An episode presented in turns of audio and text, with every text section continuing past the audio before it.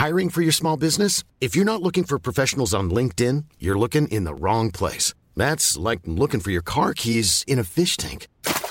LinkedIn helps you hire professionals you can't find anywhere else, even those who aren't actively searching for a new job but might be open to the perfect role. In a given month, over 70% of LinkedIn users don't even visit other leading job sites. So start looking in the right place. With LinkedIn, you can hire professionals like a professional. Post your free job on linkedin.com slash people today.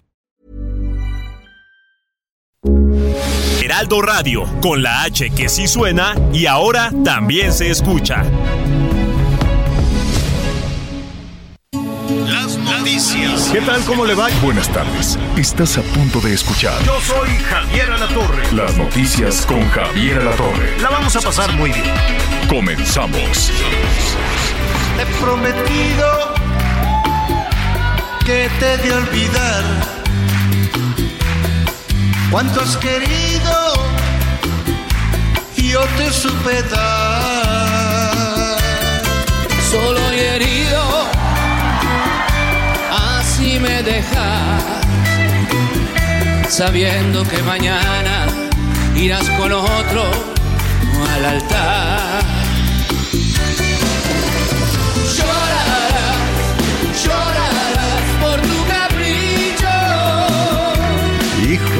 Qué dramón. ¿Qué es a mí? ¿No? Qué dramón. No, no, no. Imagínate que ahí está el Leodan. Este, junto con el Ricardo Montaner, es un dramonón ese. Le están cantando a la muchacha que se fue a casar eh, y le dicen, pues vas a llorar ahí en el altar, vestida de blanco. A ver, ponle, señor productor.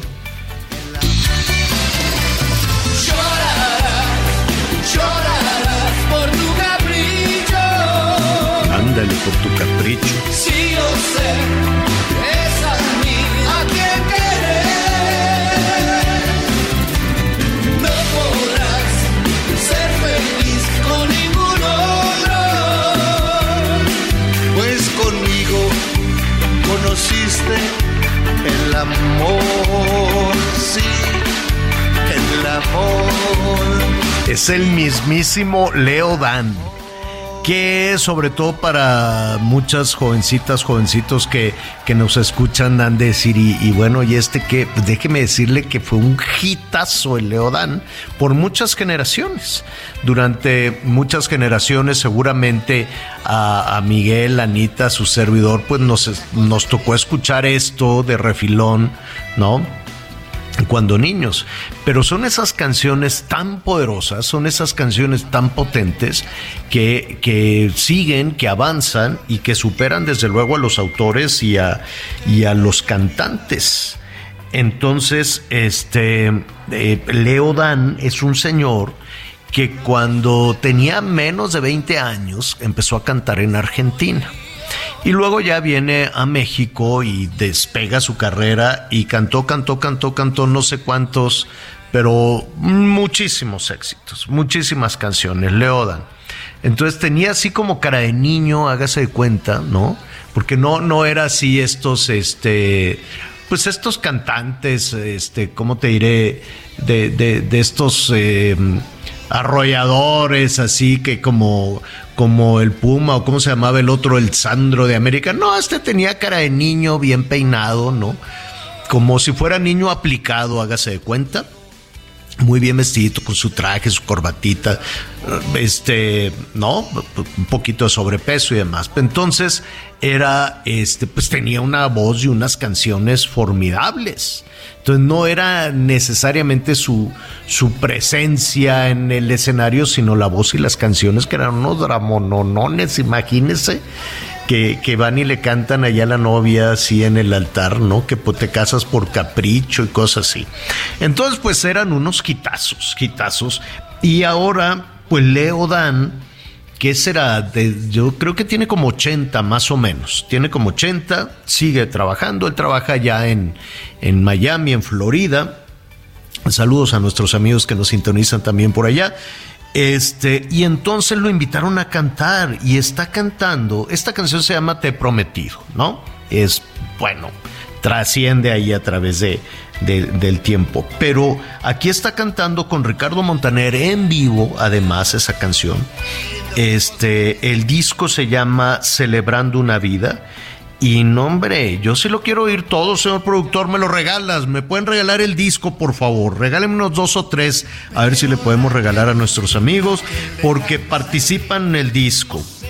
Eh, evidentemente Leo Dan, pero invitó a las Pandoras, al Edwin Luna, al Ramón Ayala, a la Daniela Romo, saludos a la Daniela Romo, a la Alicia Villarreal, la Sonora Santanera, imagínense qué discazo, qué discazo las canciones de, de Leo Dan cantando, ay, este Carlos Rivera también, qué bueno. Entonces, pues está celebrando este pues tantos años de carrera artística. Si tiene 80 pues ha de ser más de 60 años más de 60 años de carrera artística. Este mire aquí hay otra con el Edwin Luna. Saludos al Edwin Luna. A ver. Pero Raquel, déjame salir. No seas mala, Raquel, no seas mala, mi Raqueleta. Pero Raquel, Bueno, y sabe que Leo Dan, ¿sabe quién le lo, lo volvió a poner ahí otra vez en, en el tema, en la conversación? Alfonso Cuarón. Y, ah, qué buena conversación tuve con Alfonso Cuarón, lo vamos a buscar de nueva cuenta. Eh, estuvimos eh, platicando una conversación muy, muy larga, muy, muy, muy rica, muy padre conversación. Y en la película de Roma, el Alfonso Cuarón, en donde fue también el lanzamiento de la Yalitza, Yalitzia Aparicio, Yalitzia, Yalitza, Yalitza Aparicio, Yalitza, perdón, es Yalitza Aparicio, este, que de ahí a Hollywood directito, nominaciones, toda una muy, una muy buena película. Entonces hay una canción, si no me equivoco, no me quiero equivocar, pero parece que en la película Roma, en el soundtrack, que es buenísimo también, ahí canta este, justo esa, te he prometido. Pues es que la cantaban en toda América Latina, desde Argentina hasta Canadá, todos cantaban esta, esta canción. No, hombre, y se fue al cielo el, el, el Leodan. Bueno, pues ahí está. Así lo estamos, eh, así lo estamos saludando. Qué gusto, bien y de buenas, ¿no? Eh, hay muchísimas cosas que nos pueden hacer enojar, pero por lo menos cantemos un rato. No sabe qué terapéutico es cantar, ¿eh? Usted cante, a la primera oportunidad cante en la regadera donde sea, porque se generan ahí, hay unas reacciones químicas, se generan endorfinas. Si la canción es triste y llora, llore también, porque las, las lágrimas no necesariamente están ligadas. Y hay que cuando se ríe mucho también, Anita, te salen lágrimas, lloras de, de risa o puedes llorar de tristeza, pero tiene un efecto terapéutico. La lágrima en su composición química es, tiene como este efecto de paz, tiene como este efecto de calmante. Sanador, Entonces, ¿no? este, Es- sanador. Es- Entonces, de vez en cuando una lagrimita está bien, una risotada, una carcajada también. Y cantar es además este ejercicio aeróbico. Cuando tú cantas, hazte de cuenta que estás haciendo ejercicio. Es como hablar también. Digo, hablar es un poco parecido a cantar. Entonces, eh, por eso cuando acabamos el programa, acabamos agotados. Y No este es un poco como hacer ejercicio aeróbico. ¿Cómo estás, Anita Lomelí? Muy bien, Javier. La verdad es que fíjate que hoy no los voy a sorprender con el día de nada en particular, porque hoy es el día del compromiso internacional del control del mercurio. Ya Así ves cómo nos sí nos sorprendes No. con cosas del día No, del no, qué. no, no, no. Bueno. Si le rascas tantito, le encuentras el día de algo. Pero no, tenemos eh, pues muchos, muchos temas que, que debemos pues compartir. Algunos no nos gustan tanto. Yo me seguiría con Leo Dan porque me trae acuerdo- recuerdos de mis abuelos y bisabuelos, fíjate. Ajá. Porque sí le entonaban, ¿no? Ahí todos los domingos, ahí eh, pues con el entonces Raúl Velasco. Y recuerdo a mi mamá trapeando con su radio de, de baterías ahí muy rojo, este, pues trapeándole al ritmo de Leo Dan. Este, y mi hermana y yo nos burlábamos y decía, en lugar de reírse, ayúdenme. Eh, Este, ya claro, nos escapábamos. canten. Pero sí trae muy buenos recuerdos, seguramente a muchos de esta de esta generación. Oye, pero era una, pero era un dramón, ¿eh? Esa canción. No, no, no. Sí, sí, había, sí, había otra que no me acuerdo quién cantaba que iban en un carro al amanecer, oscurecía y no podía ver, un- que había un letrero de desviación, o sea, una drama amoroso, pero este durísimo. No, pues así son, así, así, así. Ahora pura canción de narco. Digo, también de despecho El y, y beso es el que dolorosa. tú dices, este de iba en un carro al amanecer, es el último Sí. beso. Ah.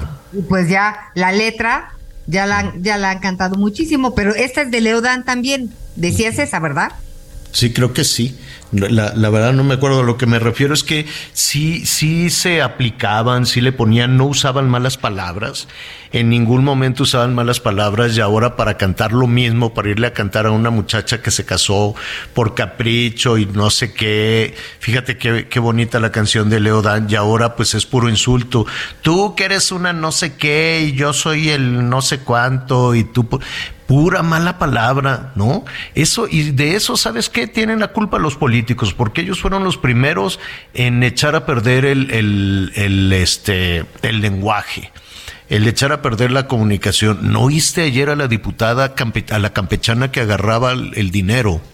¿Cómo se llama? De senadora, la senadora de Campeche, esa que, eh, que salieron los videos de que anda agarrando dinero, que por cierto no pasó nada con ningún funcionario del gobierno de Campeche ni con la senadora, los agarraron ahí infraganti, embolsándose el dinero como el señor de las ligas y nada. La senadora Rocío Abreu te parece. Pero qué boquita de la Rocío Abreu.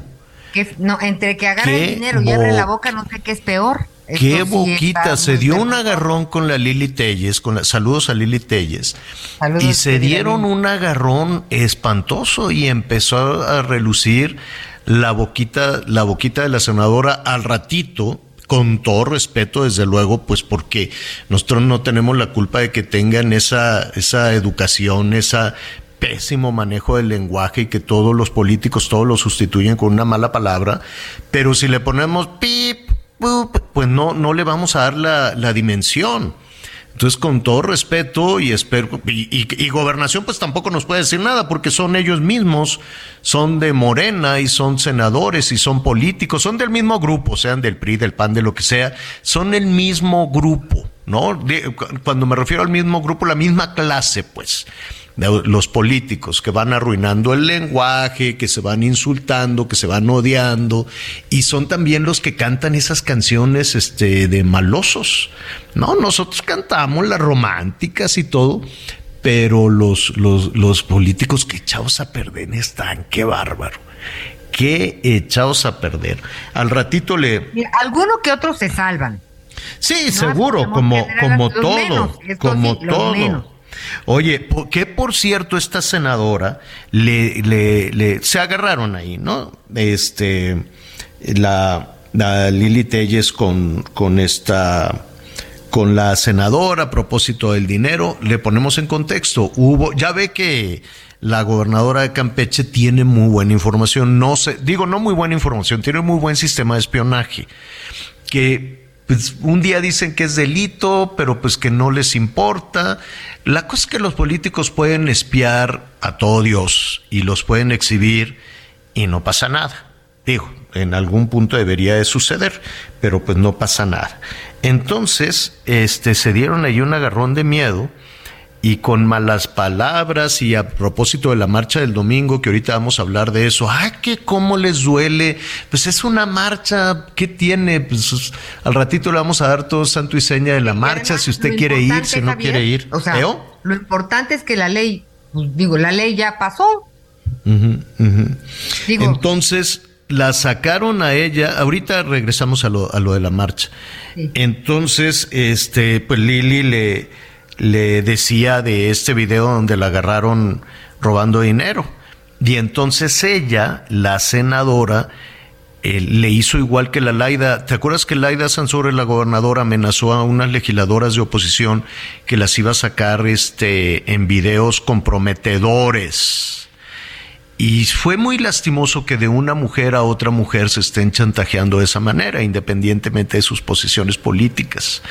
Y entiendo que es delito que tú exhibas públicamente este, situaciones privadas de cualquier ciudadano, independientemente de que son senadores o diputados, pues son ciudadanos. Entonces Laida les dijo, te voy a sacar haciendo cosas indebidas. Y, y si lo dices porque los debe de tener, debe de haber espiado a las personas. Y mire usted lo que... Ya, ya tenemos, señor productor, a la senadora Rocío Adriana, el sonido. Vamos a escuchar. Y Lili, no te preocupes, va a salir tu video, nada más que el tuyo no es para menores de 18 años, ese es el problema. Y sin duda alguna, cuando quieras decirme algo, dímelo de frente, no vayas a increparme en el baño y después vengas aquí a rasgarte las vestiduras y a llorar porque uno te dijo algo. Al final de cuentas, quien se lleva, se aguanta. No solo te manda saludos Marisa, sino la esposa del arquitecto a quien le quitaste la casa, ¿ok?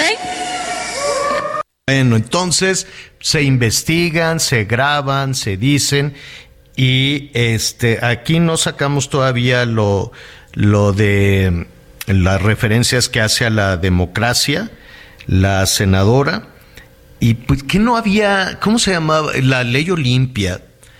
No sé si aplica, no sé si Vaya, con eso de que los senadores y los diputados pueden hacer lo que sea y tienen esa inmunidad política, tienen ese fuero, pues pueden agarrar dinero, cometer delitos, irse a comer con el narco, este, pueden hacer lo que sea, los políticos, los diputados, los senadores, tienen pues fuero. No, pueden hacer lo que sea. Ellos tendrían, digo, tendrían que ser inspiración, ejemplo, eh, eh, tendría que ser otra cosa muy distinta que andar eh, preocupados por, por temas de agendas personales este y compravendas. O, la verdad es que es muy lastimoso este, este tema de que, digo, no conozco un niño que te diga que quiere ser legislador.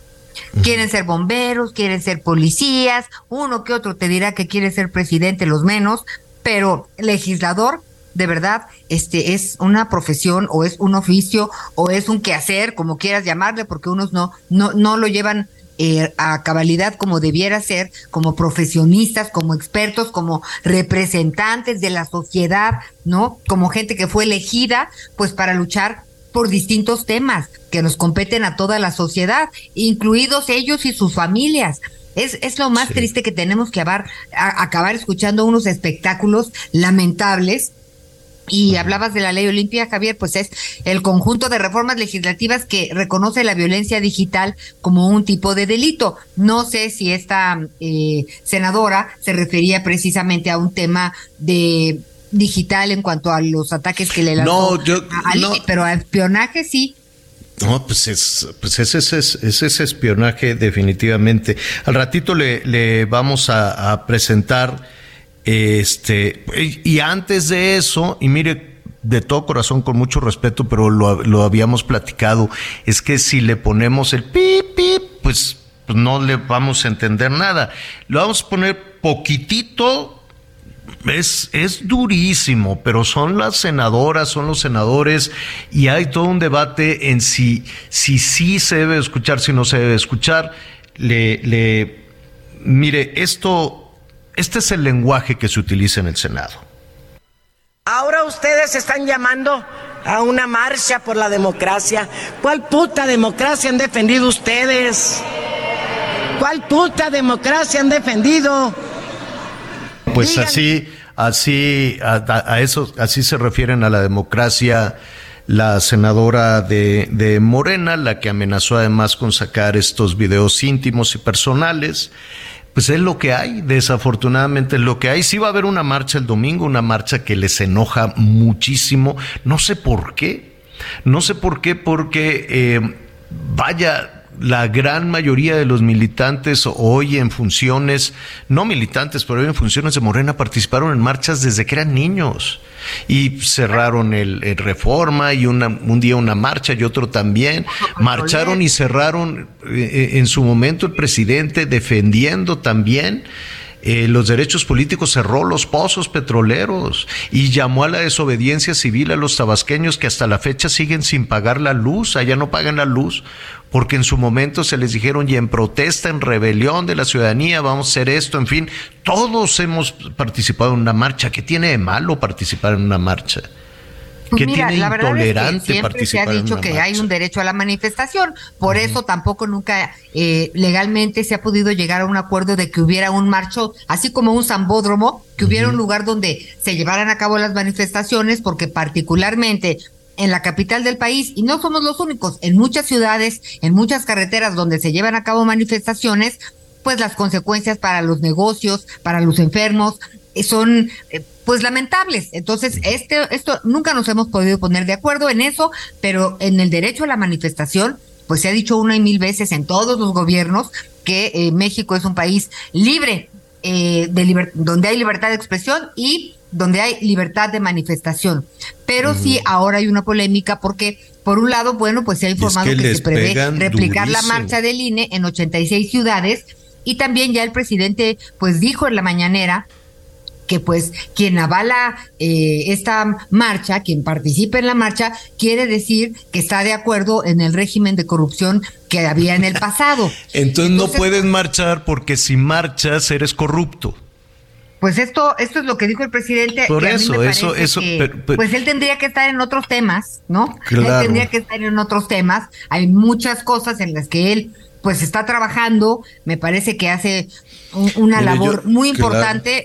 Aguantarle el ritmo no es sencillo a este presidente, este, que sí ha venido a revolucionar muchas cosas en ese sentido. Entonces, ¿qué necesidad, en mi opinión, humildemente, de meterse en el rollo de que, a ver, vamos a señalar a quienes participen en la marcha del INE porque quiere decir que estaban de acuerdo con los corruptos. O sea, sí, es, eh, yo, yo, la, verdad es, yo no, vaya, no apoyo ni a uno ni a otro. Yo cada vez estoy más, más, todos los días trato de separarme un poco más de la clase política. Un poco más, un poco más, un poco más todos los días, porque eh, hace mucho daño anímicamente incluso. Tanta cosa, tanto pleito. Mira, se, se nos viene tiempo encima y hay un asunto terrible en Quintana Roo que de alguna u otra manera tiene que ver también con la clase política más que se, se, nos viene un poquito el tiempo encima, pero le, le, le adelanto. La hija del, em, la hija del gobernador, del ex gobernador Hendrix, Joaquín Hendrix, pues fue candidata incluso, si no me equivoco, fue candidata también al gobierno de Quintana Roo. Bueno, le, se peleó con el, con el marido este, se peleó con este Marzuca, Miguel, Miguel Marzuca, muchacho que estaba tratando de hacer este, carrera política. Ella es el segundo matrimonio, si no me equivoco, de, de ella. Y entonces, este, ¿por qué no? es un tema de violencia. Al parecer ya había del primer marido también algunos señalamientos de violencia y un poco de impunidad, ¿no? Al estar arropada por un exgobernador, eso es lo que dice. Bueno, en el pleito, Anita, mordió al marido, pero no nada más le estaba mordiendo al marido, le arrancó todo el labio inferior, todo lo perdió. Un sangrero espantoso. bueno. Los niños asustadísimos le hablaron al papá decían, este, pues fue el, primer esposo, ahí estaba tirado el, marido, se lo llevaron, no pudo recuperar la, la boca. Me comentan que lo alimentan por la nariz o por una sonda, sigue hospitalizado y al parecer lo que están diciendo en Quintana Roo, al ratito le paso, ah, mira, pues nuestros amigos que nos están escuchando en Quintana Roo, justo en este momento me están pasando algo también de información. Habría mutilado el 70% del labio inferior de su esposo durante la discusión, lo que le dejará secuelas físicas de por vida. Pero independientemente de eso, qué violencia y, y qué impunidad al parecer, porque este, di, vamos a revisar, pero la fiscalía sí se presentó una denuncia y entiendo que la fiscalía no ha hecho nada. Le arrancó la boca. Le arrancó la boca a su marido, la hija del gobernador Hendrix. Y al parecer no ha pasado nada en Oye, esta, pero hasta, en esta hasta situación. la pérdida del frenillo labial, o sea, debe Todo. de, o sea, qué cosa tan Debe haber sido una cosa O sea, terrible y hablando de- dolorosa. De, un ataque en la selva. terrible, dolorosa, los niños, la sangre a borbotones, este, el hospital y eh, al parecer no pasa nada. Creo que ella en redes sociales dice que ella es la víctima.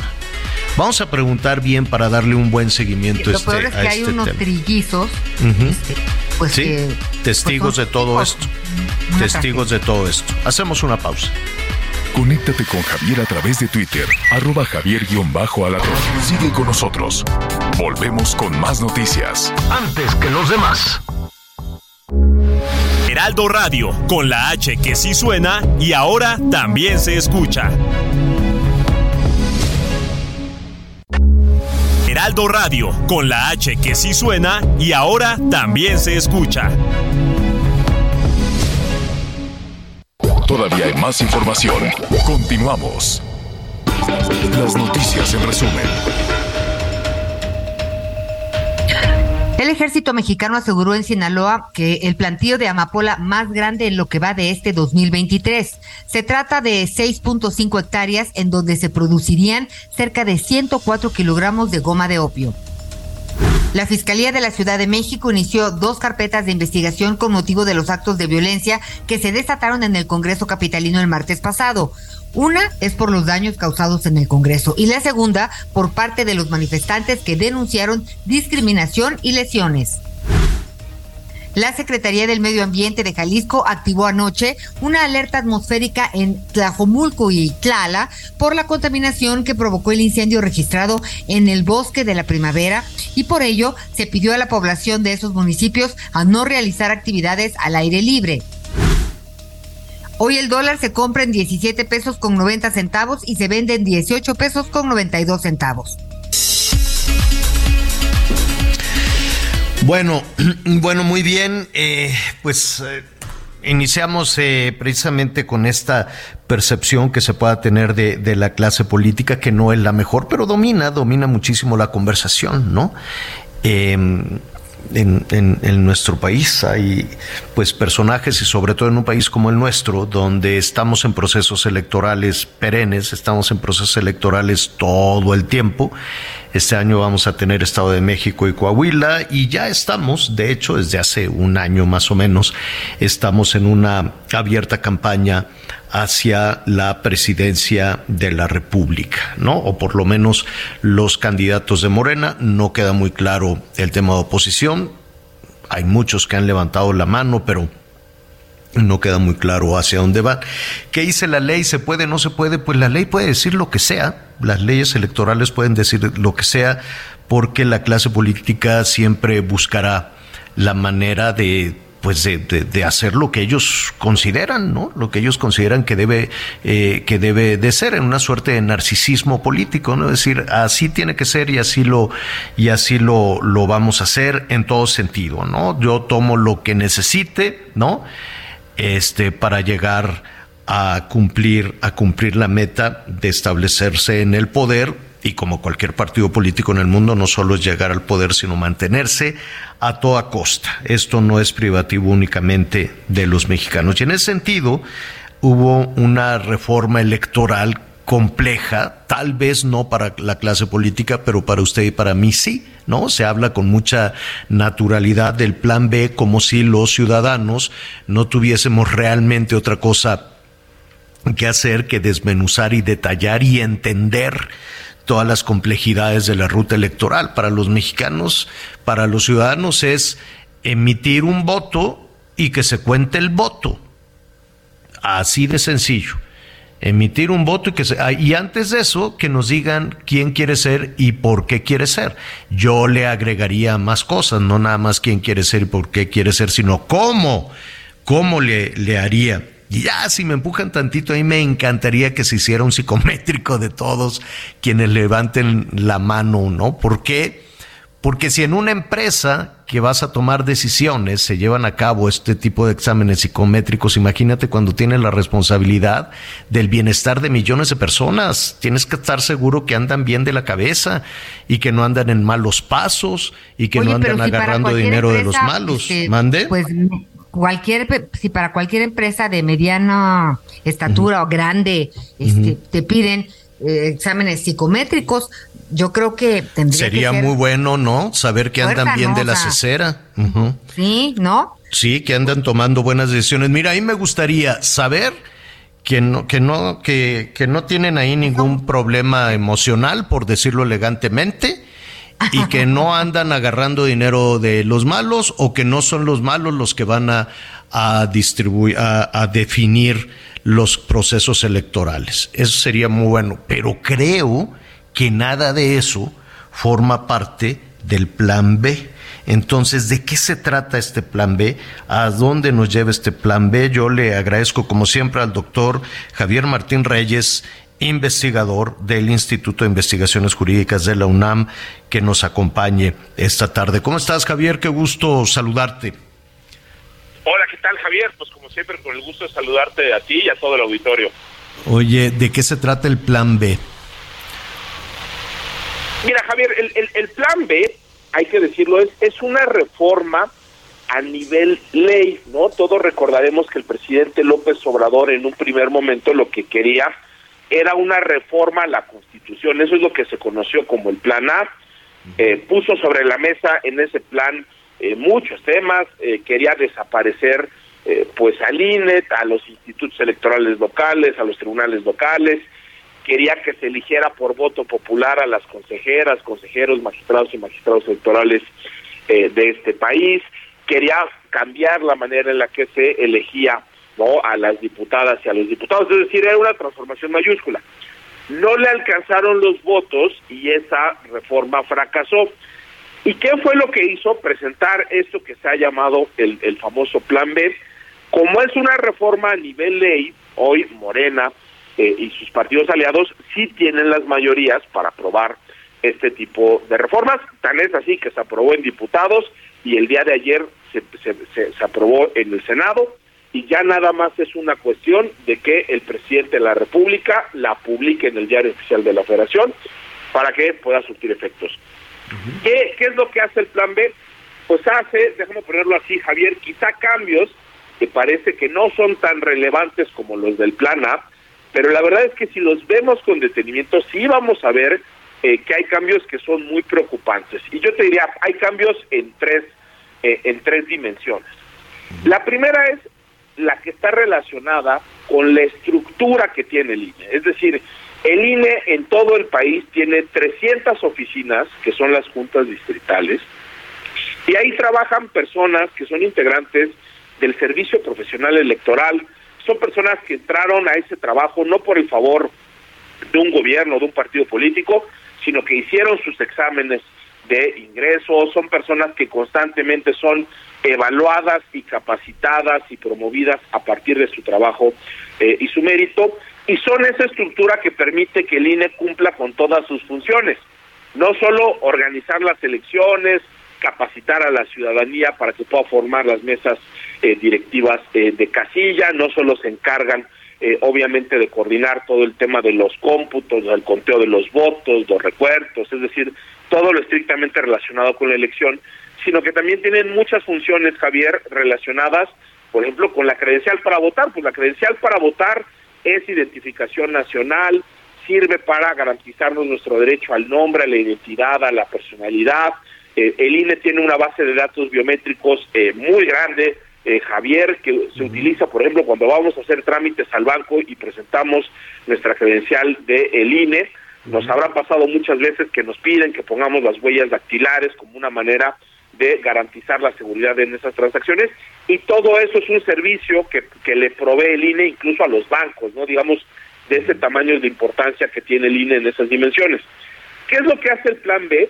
Pues destruye toda esa estructura de- distrital que tiene el, el INE eh, y lo que nos vamos a quedar es con un INE debilitado. Te pongo un ejemplo. En la zona metropolitana del Valle de México hay 52 distritos electorales y ahí trabajan en cada uno de ellos cinco personas de nueva cuenta que vienen de este servicio profesional electoral y ellos son los que hacen todas esas tareas para que nos puedan dar la credencial, actualizar nuestros datos, que capacitan a las personas, que llevan la logística electoral. Es una estructura eh, muy importante. Y lo que dice la reforma es que en las zonas metropolitanas vamos a tener nada más un órgano integrado, imagínate, por una persona, ¿no? Entonces las tareas que antes hacían 260 personas, hoy las va a hacer nada más una, una persona.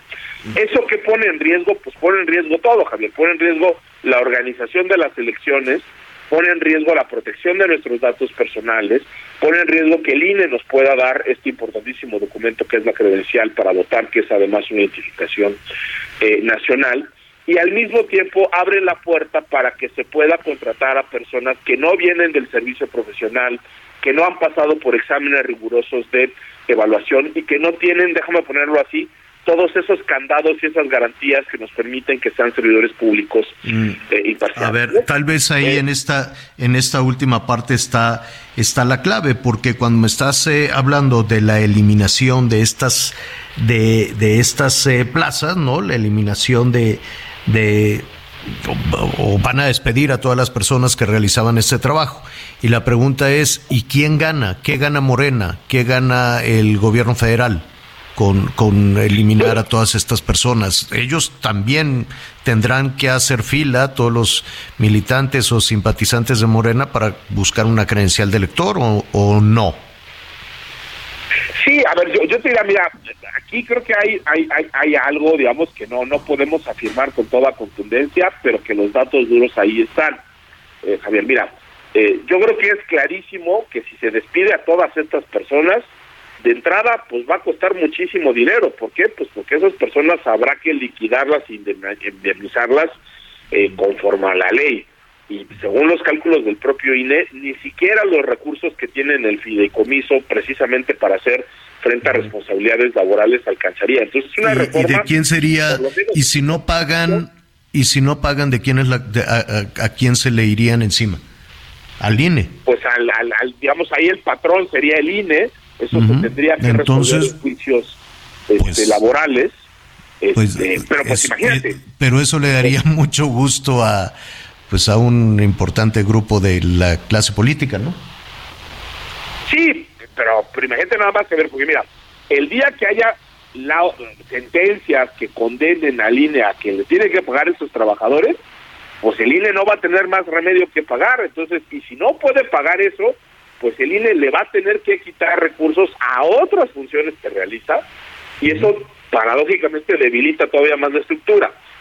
¿Qué ganan? Yo diría, Javier, creo que aquí hay algo que es, realmente preocupante, eh, porque a ver, si somos sinceros y vemos hoy los, los datos de las encuestas y tratamos de hacer un pronóstico, yo creo que hay que reconocer con toda objetividad que el partido político que tiene una mayor probabilidad de ganar las elecciones de 2024 es Morena. Entonces, tampoco es que esto les vaya a hacer una enorme diferencia para la elección eh, del 24, por lo menos en esta dimensión.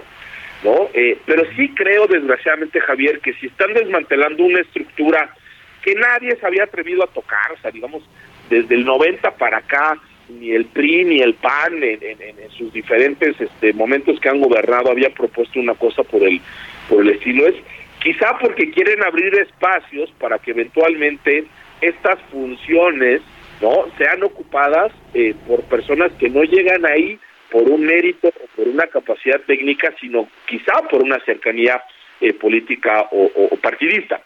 Te pongo otro ejemplo. Hoy en día, quienes cuentan los votos cuando vamos los domingos a votar, pues son nuestras vecinas y nuestros vecinos. Y eso es posible gracias a que el INE sale a capacitar o por lo menos a tocarle la puerta al 13% de toda la lista nominal de electores. Seguramente muchas de las personas que nos, nos escuchan en algún momento han llegado trabajadores de línea a buscarlos para invitarlos a ser funcionarios de casilla, quienes aceptan son capacitados y después de que son capacitados hay una selección a partir de criterios objetivos para determinar quiénes estarán en las mesas directivas. Y la verdad es que ese es un procedimiento que ha funcionado muy bien y que transmite mucha confianza, porque son nuestras vecinas y nuestros vecinos quienes están ahí en, en las casillas. Bueno, pues hoy la reforma modifica eso ¿Para qué? Para que el INE no tenga que capacitar, de entrada van a buscar a menos personas, ya no al 13 sino al 10. Y lo que es peor, Javier, es que la reforma abre la puerta para que entonces estos funcionarios que ya no van a venir del servicio profesional electoral decidan a quién capacitan y a quién no capacitan. Y dicen que hay que darle prioridad a los adultos mayores. Y uno diría, caray, pero pues si son funciones bien pesadas, cualquiera de, de, este, de las personas que nos escuchen que haya estado en una casilla, sabe que son jornadas de trabajo larguísimas, eh, las personas terminan ya muy cansadas, la verdad es que son esfuerzos realmente titánicos, de gran compromiso cívico poder estar en una casilla ¿no? y hacer todas las, las funciones. Y hoy lo que nos dice, no de nuevo cuenta, esta reforma electoral es que hay que preferir a los adultos mayores. Y uno diría, bueno, quizá los adultos mayores al contrario, no habría que exigirles tanto de una labor que es como tan demandante en términos de tiempo y de esfuerzo. Ahora, si uno ve los datos, bueno, sabemos que los adultos mayores en México son más cercanos a, Morena y al partido hoy dominante, en buena medida porque ha sido un partido que ha impulsado muchos programas sociales enfocados eh, a ese grupo que por supuesto es, legítimo, ¿no? Sí, legítimo, estaban muy, muy abandonados, pero no se podría, digo, no, hay, hay muchas dudas en todo esto. Estamos platicando con el doctor Javier eh, Martín Reyes, investigador del Instituto de Investigaciones Jurídicas de, de, la UNAM. Te tengo otra pregunta, pero antes Anita Lomelí te quiere, te quiere preguntar, Javier. Gracias, Javier. Bueno, pues eh, hay muchas inquietudes, ya hablábamos de de que hay muchas personas en el INE que pues han trabajado y hecho una carrera para poder especializarse en los distintos ámbitos que requiere trabajar eh, pues en el en un proceso electoral. Pero qué ganamos y qué perdemos a ver si ponemos en la balanza o sea pues ya fue no marchas más marchas menos tenemos el plan B encima. Se ganó algo pues, pues, mira, Ana María, o sea, yo tratando de ser lo más objetivo posible, eh, yo te diría, hay, cosas positivas, digamos, del, plan B. Sí, incluso te diría, pueden ser cosas quizá muy técnicas, ¿no? Por ejemplo, el tipo de impugnaciones que se pueden presentar ante el Tribunal Electoral, ¿no? Que pues no, no es una cosa, digamos, que, que, que, que tenga un, que sea muy llamativa para el público en, en general, pero ahí se simplificaron algunos medios de impugnaciones, o a mí me parece que es es este bueno. Eh, hay un intento, por ejemplo, no como para facilitar eh, cierto tipo de modalidades de el voto, no a personas que están en prisión preventiva o que están, eh, digamos, este, en un estado que les impide acudir a las casillas. O sea, sí, sí hay algunas cosas que hay que decir que son positivas. El gran problema es que los costos, Ana María, son brutales. Se destruye esta estructura que es la que permite que los votos se cuenten y se cuenten bien. se le debilita de una manera brutal a la, a la, a la estructura central de el, INE para concentrar el poder y para que cinco consejeros se puedan meter en decisiones que no les corresponde. El número no es casualidad porque vamos a ver próximamente, a más tardar en abril, una nueva designación de cuatro consejeros. Entonces seguramente ahí están haciendo sus cálculos. Los institutos electorales locales también son debilitados de una manera eh, brutal. Eh, se abre la puerta para que el gobierno utilice más recursos públicos para proponer propaganda gubernamental y para incidir en los procesos electorales. Se le quitan dientes a las autoridades electorales para que puedan sancionar a los partidos políticos y a los candidatos que violen eh, eh, la ley, ¿no? Entonces, para utilizar una metáfora, es como si esto fuera un partido de fútbol y esto lo que está haciendo es debilitando a las reglas, ¿no? Borrando los límites de lo que se vale eh, y de lo que no se vale, y se le están quitando también dientes al, a los árbitros electorales, ¿no? Entonces, sí creo que es una reforma que, que en el balance, francamente, es muy negativa, es muy destructiva. Eh, tienes toda la razón de que se aprobó, ya se aprobó. Hoy la palabra está o estará en los tribunales. Toda esta reforma va a terminar segura, seguramente siendo impugnada tanto ante la Suprema Corte. Ya lo había dicho la oposición. Ajá ante el Tribunal Electoral, que también eso hay que, hay que recordarlo, prácticamente toda esta reforma se va a traducir ya en decisiones concretas, en despidos, en reestructuraciones, en cambios de criterios al momento de sancionar a los partidos políticos, etcétera, etcétera, etcétera. Y todas esas decisiones se pueden impugnar ante el Tribunal Electoral, ya sea por partidos políticos o personas u organizaciones que tengan un interés jurídico eh, o legítimo. Y la, y, la, y la última cancha donde se va a jugar esto en el Poder Judicial es la cancha del juicio de amparo, ¿no? También ya se ha anunciado de que un importante número de personas y organizaciones acudirán a presentar amparos, no a defender sus derechos político-electorales, porque para eso está el Tribunal Electoral, pero sí para defenderse de otras posibles violaciones a derechos humanos. Eh, lo que comentábamos, ¿no? Pues el INE tiene esa base de datos biométricos, que son datos personales, eso se está poniendo en riesgo, por ejemplo, eso se podría plantear también en, y se podría utilizar no se podría utilizar de cualquier de cualquier otra manera que esos son los riesgos que incluso que incluso Javier están eh, están viendo en Estados Unidos, ¿no? Digo, eh, se, se, publicó por ahí que, eh, que la Embajada de Estados Unidos estaba informando detalladamente a la Casa Blanca sobre todo este proceso del Plan B y toda la reforma electoral. Hoy el New York Times y otros diarios pues lo dan, lo dan a conocer en realidad no, no, no es necesariamente sorpresivo, ¿no? Este, yo creo que seguramente quiero suponer que el gobierno mexicano en algún área de análisis, no sé si en, gobernación, en la Cancillería o en el propio Palacio Nacional, siempre hacen sus evaluaciones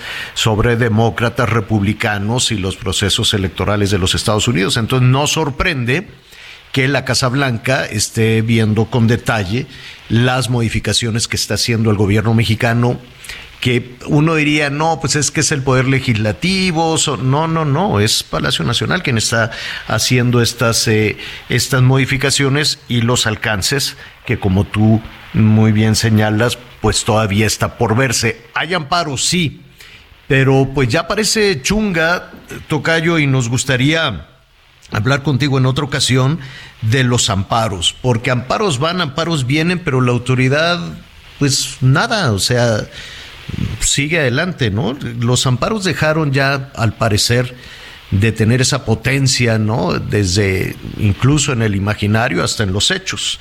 Entonces, si no tienes inconveniente, Tocayo, nos gustaría que nos ayudes a entender también qué es un amparo y por qué ahora está tan menospreciado por parte de la autoridad.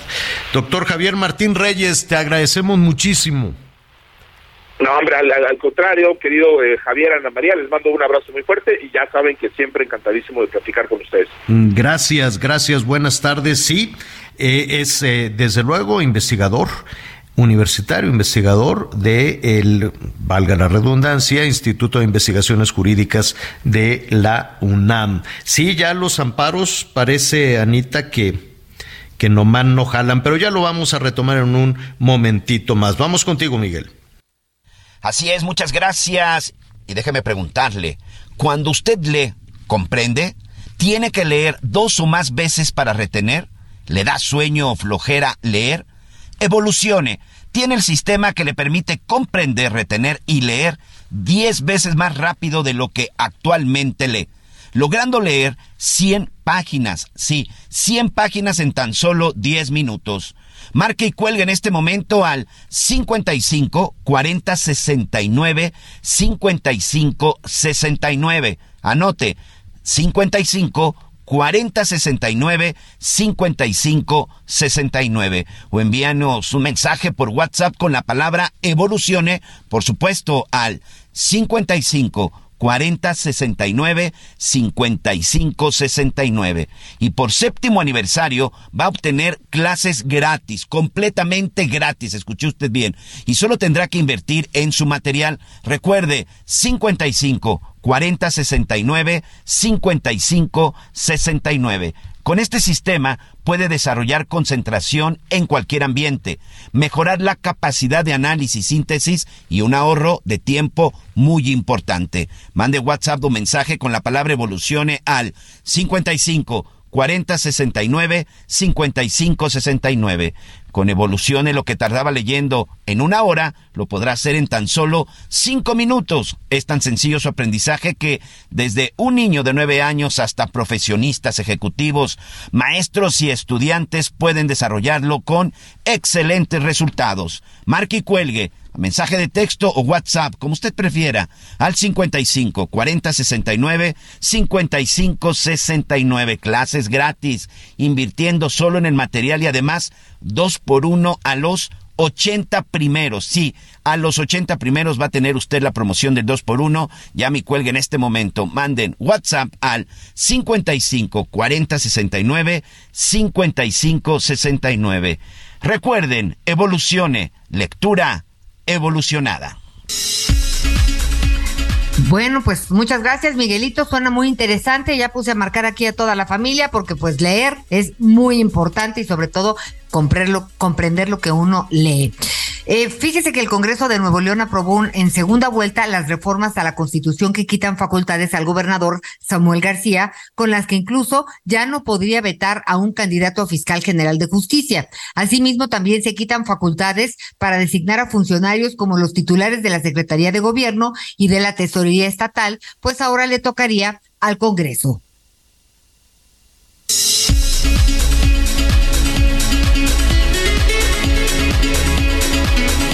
Una pausa y enseguida estamos de regreso en las noticias con Javier Alator.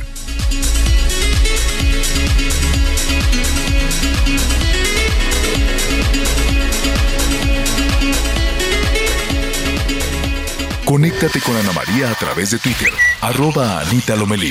Toda la información antes que los demás. Ya volvemos.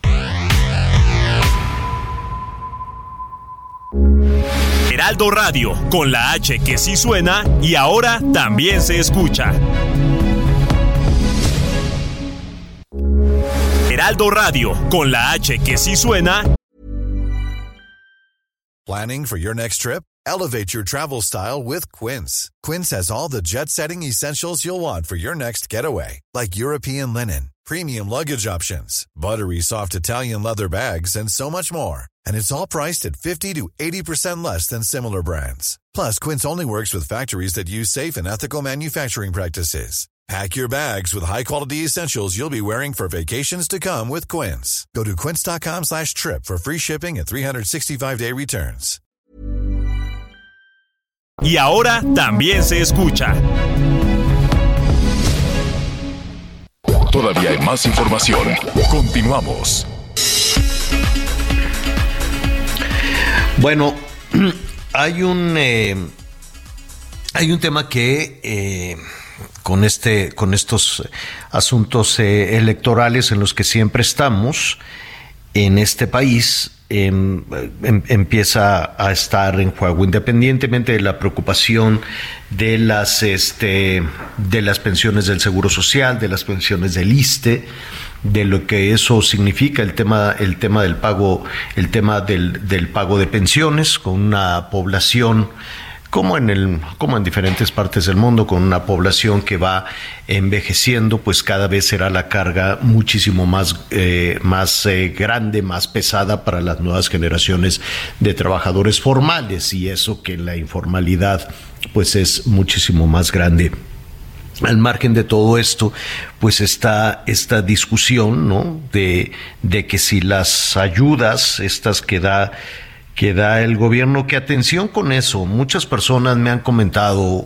es que el gobierno me dio esto, es que el presidente me dio, me da dinero para los viejitos, el presidente me da dinero para, para mis hijos. No, no, digo, son, evidentemente están impulsadas, están dirigidas, están impulsadas, están cuidadas desde Palacio Nacional, si usted quiera, todos los programas sociales del gobierno, pero el dinero no es de ningún político. No gastan en nada. Digo, gastarán en echar relajo y lo que usted quiere mande, pero no pagan nada. ¿Usted se imagina a un gobernador, a una gobernadora, este, pagando recibos de la luz, el súper, el mandado, la gasolina, el teléfono, los guardaespaldas? Nada, no gastan absolutamente nada como usted y yo. Y mucho menos van a estar abriendo la bolsa para el dinero el dinero de los, eh, de los programas sociales. ¿Cuántos programas sociales hay? Un montón, por decirlo, por decirlo elegantemente. Porque pues son, mire, aquí hemos conocido personas, estuvimos platicando con una persona que administra su trabajo. Ella me dijo, pues mi trabajo es administrar todos los programas sociales. Y además, pues tengo que pasar lista, tengo que, si me llaman a hacer un bloqueo, si me llaman a una marcha, si me llaman a apoyar a alguna candidata en el Estado de México o en alguna alcaldía de la Ciudad de México, pues tengo que ir, pues porque para eso me dan el dinero. lo estoy reduciendo, pero de alguna manera lo interpretan lo interpretan de esa forma, ¿no? El gobierno me da un dinero y pues yo tengo que ir a protestar, a marchar, a apoyar, a, echar porras, a lo que sea que para eso me da, que me da el dinero. Qué pena que, que así se entienda, pero así también así se ha dicho desde Palacio Nacional. Recientemente se dijo que tenía toda una motivación política el dinero de los eh, de los programas sociales, algo que ya sabíamos, pero que no se había dicho abiertamente. Bueno, Dicho eso, vamos a revisar la, cantidad de dinero que es eso, es muchísimo. Em, también se ha lucrado diciendo si votas por alguien, si votas por la oposición, te vas a quedar sin el dinero. Y hasta donde tengo entendido, esto ya es una situación de ley, ya es una situación constitucional, a menos de que se hicieran una serie de cambios este, para tratar de de desaparecer o de disminuir la cantidad, la cantidad que en automático se va a ir aumentando a cada uno de estos programas sociales. Se escucha muy bonito, pero yo me quiero, me quiero imaginar entre Seguro Socialista y programas eh, sociales, eh, cómo le van a hacer los siguientes gobernantes para que eso rinda.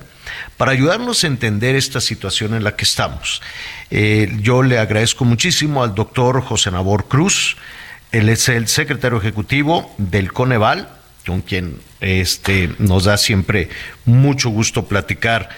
Doctor, ¿cómo estás? Muy buenas tardes.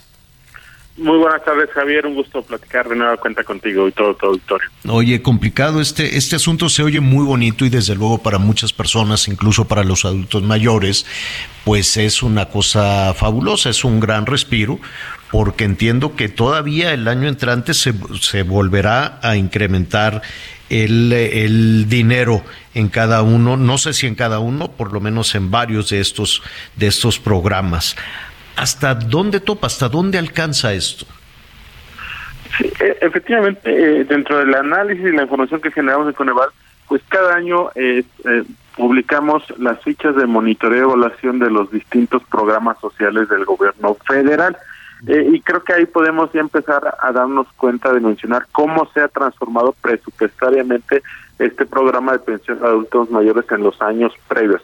El, eh, dato que tenemos eh, disponible es el de 2016 hacia acá, y en 2016 teníamos alrededor de 34 mil millones de pesos presupuestados en dicho año para este programa. Después se da un salto, me parece relevante, un primer salto en 2019 a 86 mil millones de pesos. Después se da otra amplitud en 2021 de un poco más de 104 mil millones de pesos y lo que ha declarado la propia Secretaría de Bienestar para y que está expuesto el, presupuesto de ingresos de la Federación 2023 es un poco más de 300 mil millones de pesos para el programa de pensión de adultos mayores para este 2023 y será evidentemente un monto eh, mayor para 2024. Entonces, ciertamente, eh, por un lado, este programa tiene un incremento presupuestario, pero ciertamente eh, el, tema es hacia adelante, hacia eh, no solamente el cierre de esta gestión, que me parece que ya tiene muy ubicado cómo va a financiar este incremento del presupuesto que va a demandar este programa, sino hacia adelante, hacia la administración, no solamente la que viene inmediatamente, 2024-2030, sino de 2030 hacia adelante, cuando empecemos ya una tendencia donde ya México ya no va a ser un país joven, sino más bien empezaremos a envejecer progresivamente a partir del 2030 y me parece que justo eh, el, planteamiento que en algunos momentos le hemos hecho desde Coneval a la Cámara de Diputados cuando hemos tenido oportunidad de reunirnos con ellos, con la Comisión de Presupuesto, con la Comisión de Bienestar, es justo que, en algún momento tenemos que tener una discusión sobre una eh, cambio en cuanto a la política fiscal, una posible reforma tributaria, pues que le dé una mayor holgura en los ingresos tributarios de nuestro país para justamente tener eh, un mecanismo sustentable de financiamiento de los eh, obviamente de lo, del propio gobierno del Estado mexicano, pero también evidentemente un mayor financiamiento de los programas sociales en el futuro, en el mediano y largo plazo. Sí, me queda muy claro que va a ser muy complicado. La, la, no sé en qué momento, no sé si eh, necesariamente la próxima administración, que debería la próxima administración hacer un replanteamiento, ¿no? De, de de cómo utilizar, si se debe de seguir utilizando políticamente esta situación, pero de dónde va a salir, de dónde va a salir el dinero para esto. Dime, algo para evitar, para evitar confusiones, eh, eh, doctor. los programas eh, sociales como este, vamos a tomar este de los adultos mayores, ¿es adicional a las pensiones del ISTE y del Seguro Social?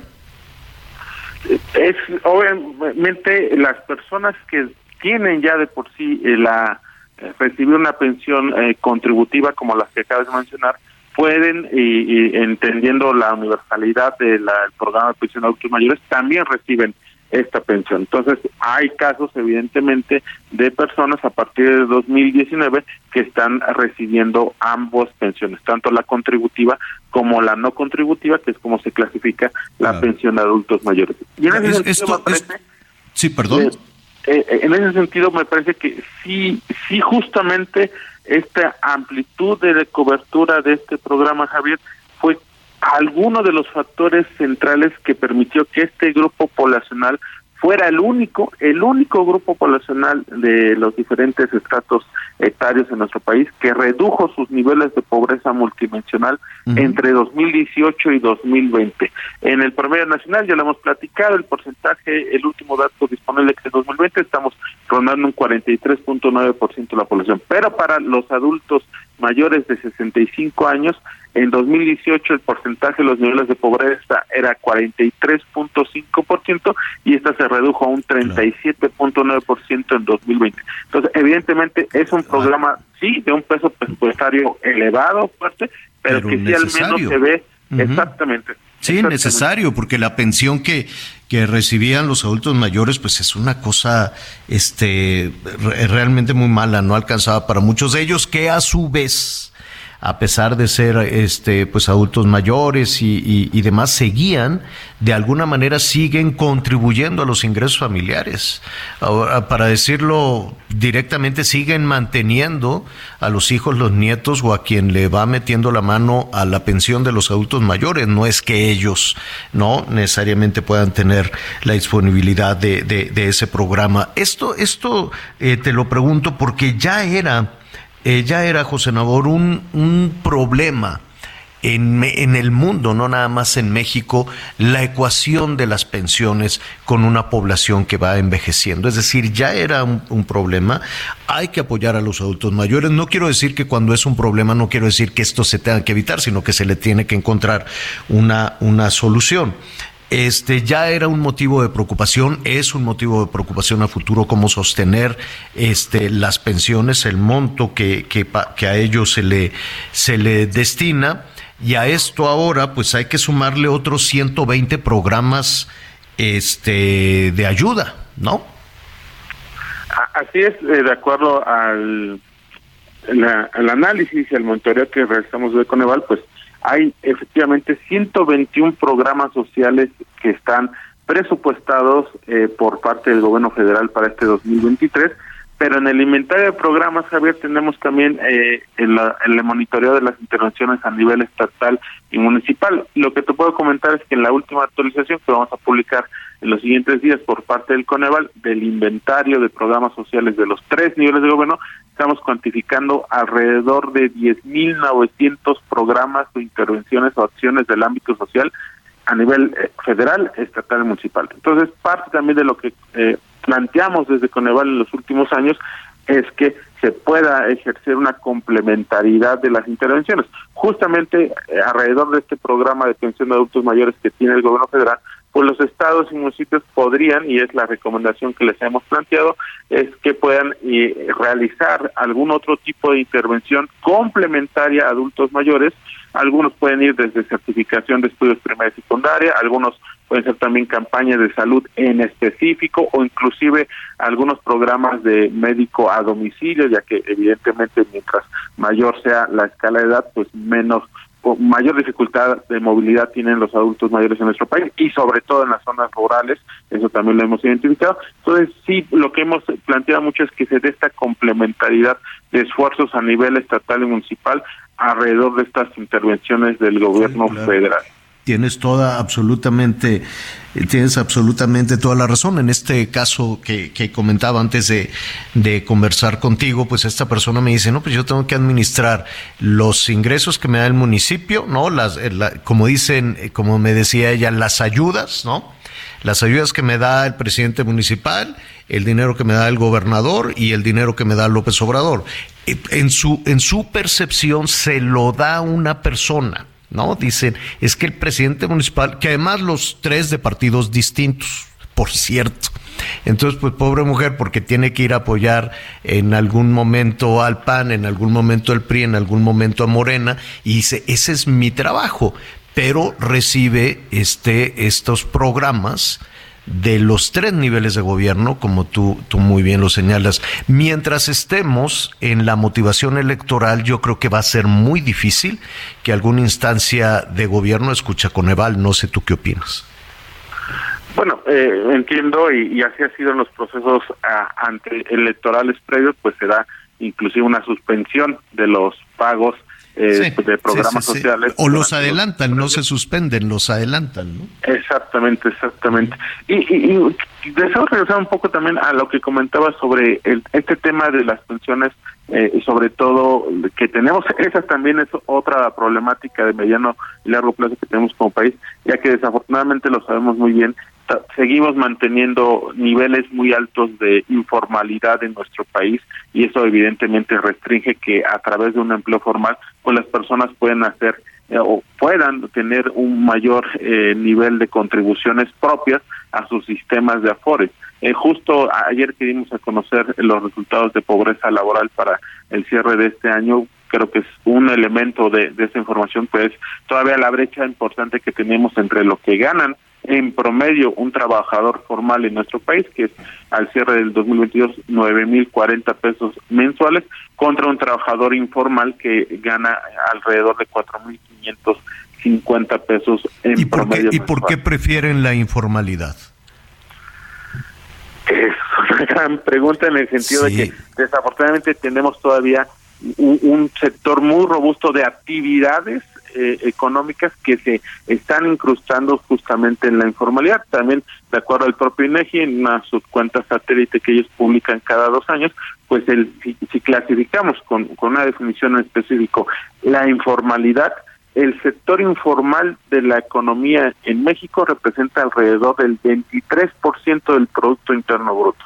y si a eso le sumamos que más del 60% de los trabajadores están en ese rubro, pues evidentemente sí restringe mucho el poder. Sí, tienes toda la razón. Lo que nos decían algunos trabajadores que aquí los hemos entrevistado, le digo, ¿por qué prefieres ser informal? Y me dice, porque me, me, me quitan mucho. Dice, tengo que pagar esto y el Infonavit, y el impuesto de esto, el impuesto de aquello, el sindicato, el no sé qué, bla, bla. dice, no, no, no, no es vida estar manteniendo al gobierno y a los sindicatos y a las organizaciones, mejor me voy de informal, gano menos, pero cuento con ese dinero.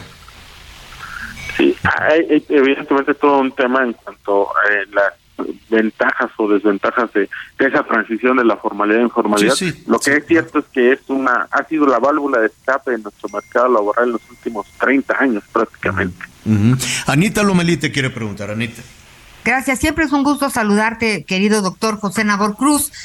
Fíjate que en pandemia, y, y hay que reconocerlo, algunas personas pudieron brincarla debido a los programas sociales. Esto es una cosa que hay que reconocer.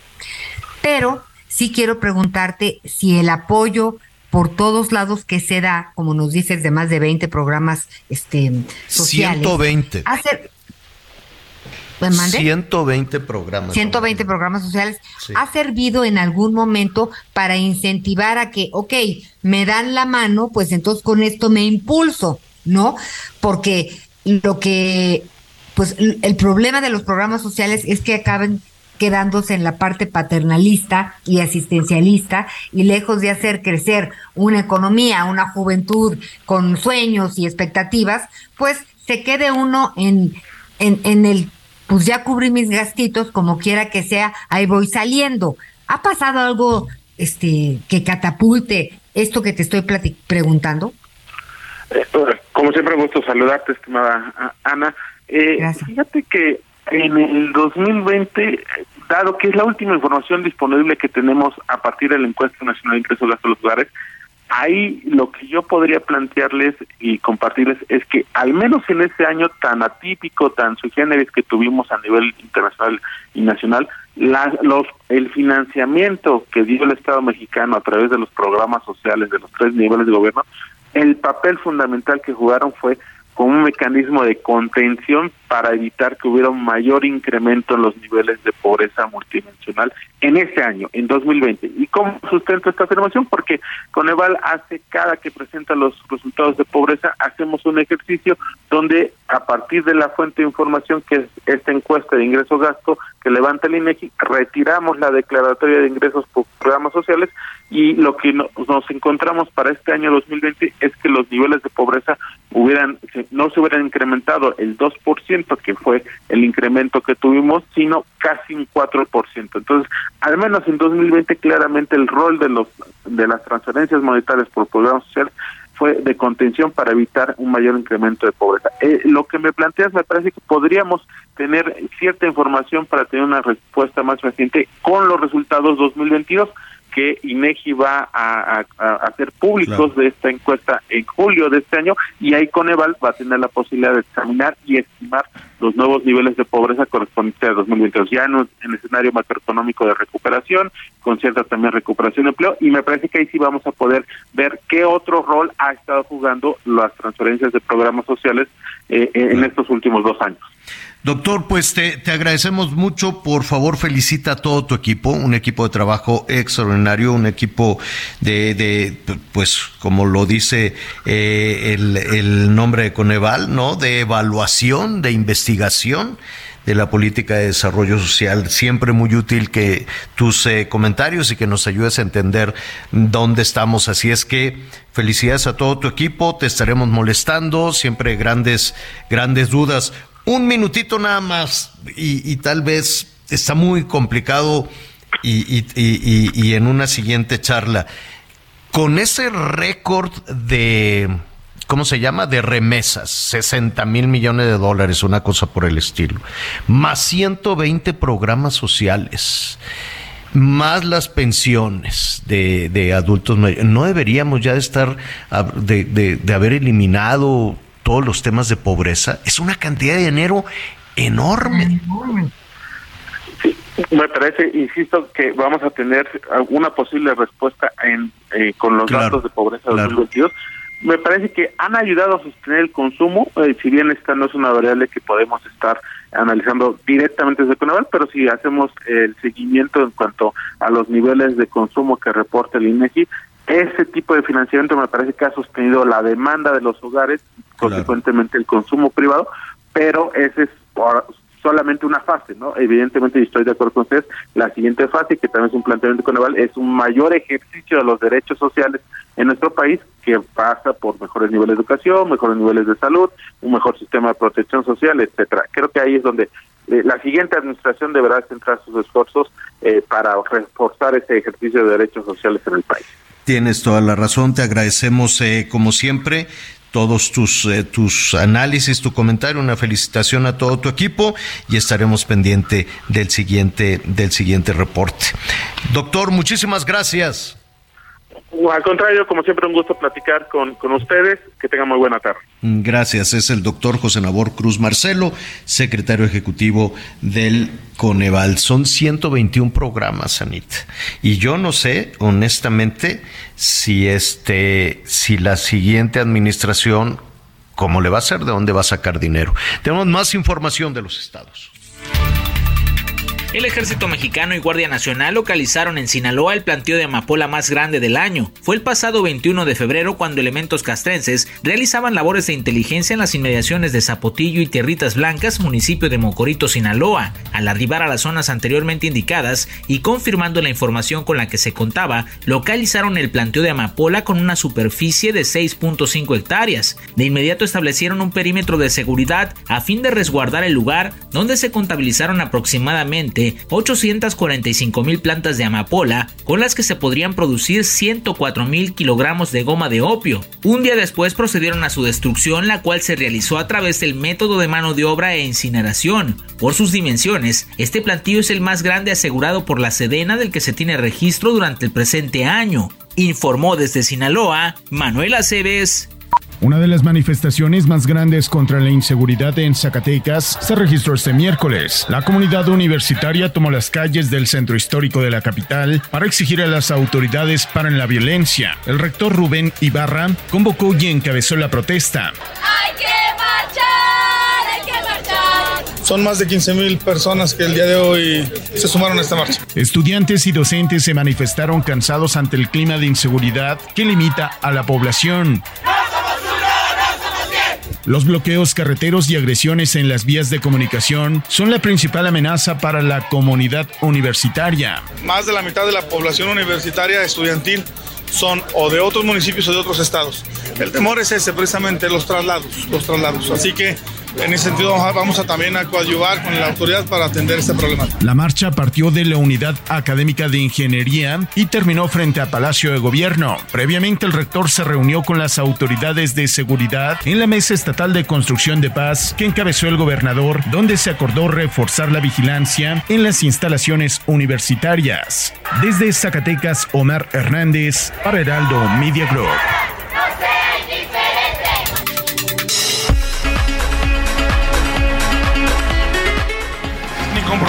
Ni casado, ni nada. Y usted no está ni comprometida, ni casada, ni nada. ¿Por qué no charlamos un ratito? Para no sentirnos tan solos. Ah, como no también, libre solterito con apuro y sin suerte. Y usted también, libre solterita, agraciada y sin nadie. Que no paseamos un poquito. Acuérdate que lo tan lindo. Justo compañera,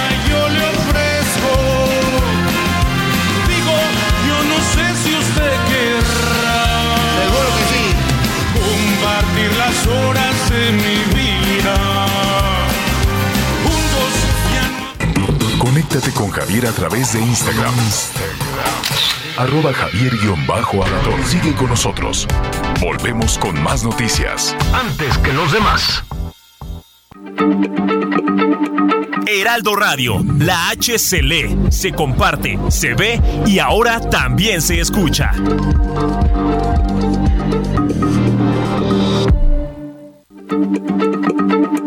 Heraldo Radio, la H se lee, se comparte, se ve y ahora también se escucha.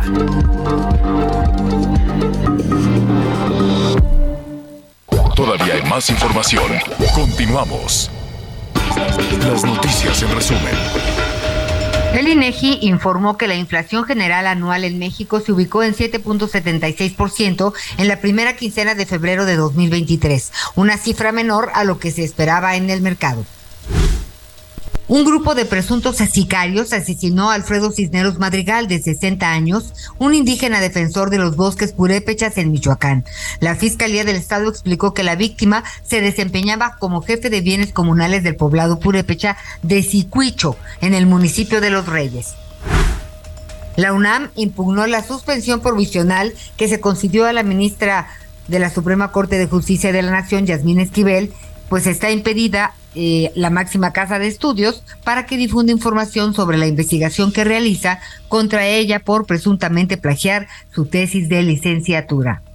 Las horas más lindas las paso contigo, sí. No quiero ni pensar si un día me faltas tú. No quiero ni pensarlo, amor. Tú me acostumbraste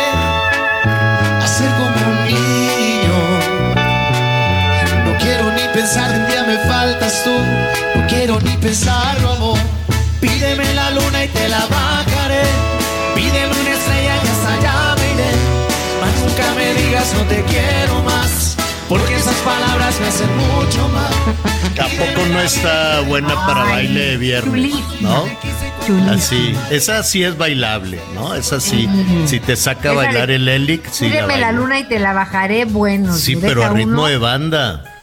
Sí, sí, A ritmo de banda, está buena. Ese Leo Dan con la, mm, la banda El Limón. Pero no es la arrolladora, ¿verdad? Es la original banda El Limón. A ver. Que no es lo mismo.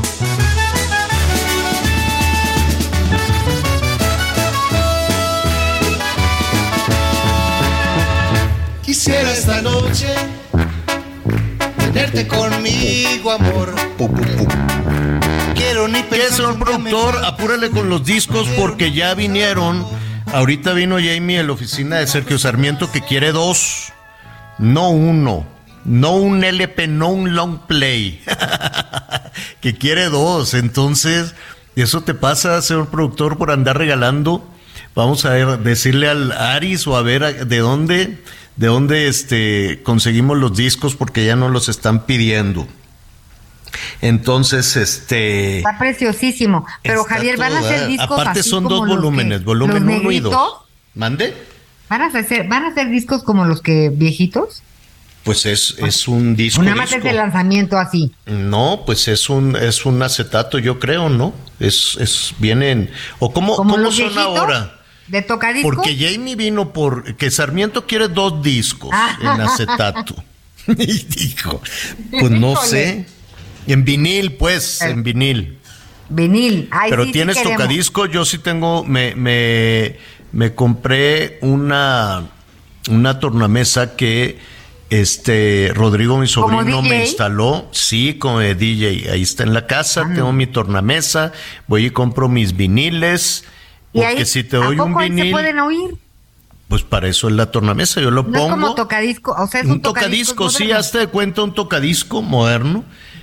Porque ahora ya todos los cantantes están sacando su vinil. y Se está regresando no, al tema del vinil. increíble. Porque si tú quieres comprar música, pues a menos de que te la piratees, este, ¿cómo compras, cómo compras la música?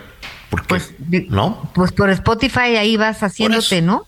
Pues sí, pero pues no es lo mismo. A ver, que- No, que, pues en no, el no telefonito, no, sé qué, a que saques tu vinil, lo limpies, lo pongas así, con la aguja se te raye, pero este, se oye increíble, se, se oye muy, muy, muy bonito. Y, y nada, pues nos siguen pidiendo. ah, no sé cómo le vamos a hacer, señor productor. ¿No- ¿Nos puede complacer por, con la de por un caminito, por favor?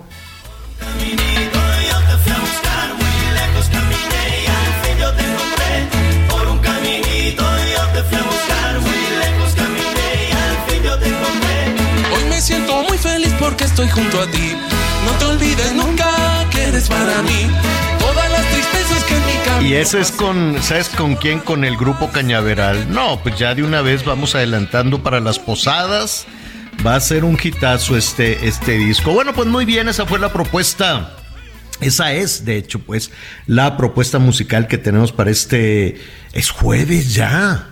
Válgame Dios, María Santísima, es jueves. Y voy a ir a comer a la casa de Doña José, que me va a invitar una paella tan buena por el 29 aniversario. Entonces, pues ahí nada más se las dejó. Ay, qué delicioso. Sí, va a estar buenísimo. Si tuviera Como el disco Miguel no de, está, pues, Leodan, solo me lo yo. llevaba. ¿Eh? Como Miguel no está, solo soy yo, así que sí que Bueno, pues me parece, me parece muy bien. Muchísimas gracias por todos sus comentarios. Este, sí, pues Leo Dan que tiene ochenta y tantos y sigue cantando. 80 años. 80. Fíjate nada más para que luego no anden, no, que, que- no, gente por ahí con los achaques, no, es que yo ya me quiero retirar y que quién sabe qué. Nada, nada, hasta que el cuerpo aguante y sigue uno Hay que reinventarse, con sus sí. actividades, actividades en casa, actividades en la calle, actividades en, en oficinas, en donde, en donde sea, verdaderamente es una bendición el poder, el poder seguir, el poder seguir adelante. Oiga, pues un escándalo en Tijuana. Porque, mira, a ver, vaya nuestro reconocimiento a la Cruz Roja. ¿Qué trabajo hacen? Hay que estarlos apoyando todo el tiempo porque la verdad entre los voluntarios, em, hacen las colectas y no todo el mundo de pronto pues reacciona de la, de la manera en la que estaríamos esperando con muchísima generosidad, pero ante cualquier situación lo primero que hacemos pues háblale a la Cruz Roja y háblale a la ambulancia y ahí viene el paramédico y la verdad es que todos, absolutamente todos los días están salvando vidas. Vaya nuestro reconocimiento a la Cruz Roja como institución. Sin embargo, pues hay gente malosa gente malosa que se va colando en todo, incluido en la Cruz Roja. Entonces hay todo un escándalo ya en Tijuana por un, pues un bandido. Es un bandido que evidentemente escudándose en la Cruz Roja, pues estaba haciendo de las suyas, ¿no? Yo lo cacharon finalmente pero pues imagínate, así como le hacen los policías, hemos visto muchos policías que llegan cuando hay un accidente y lo primero que hacen es buscar a ver qué se roban, ¿no?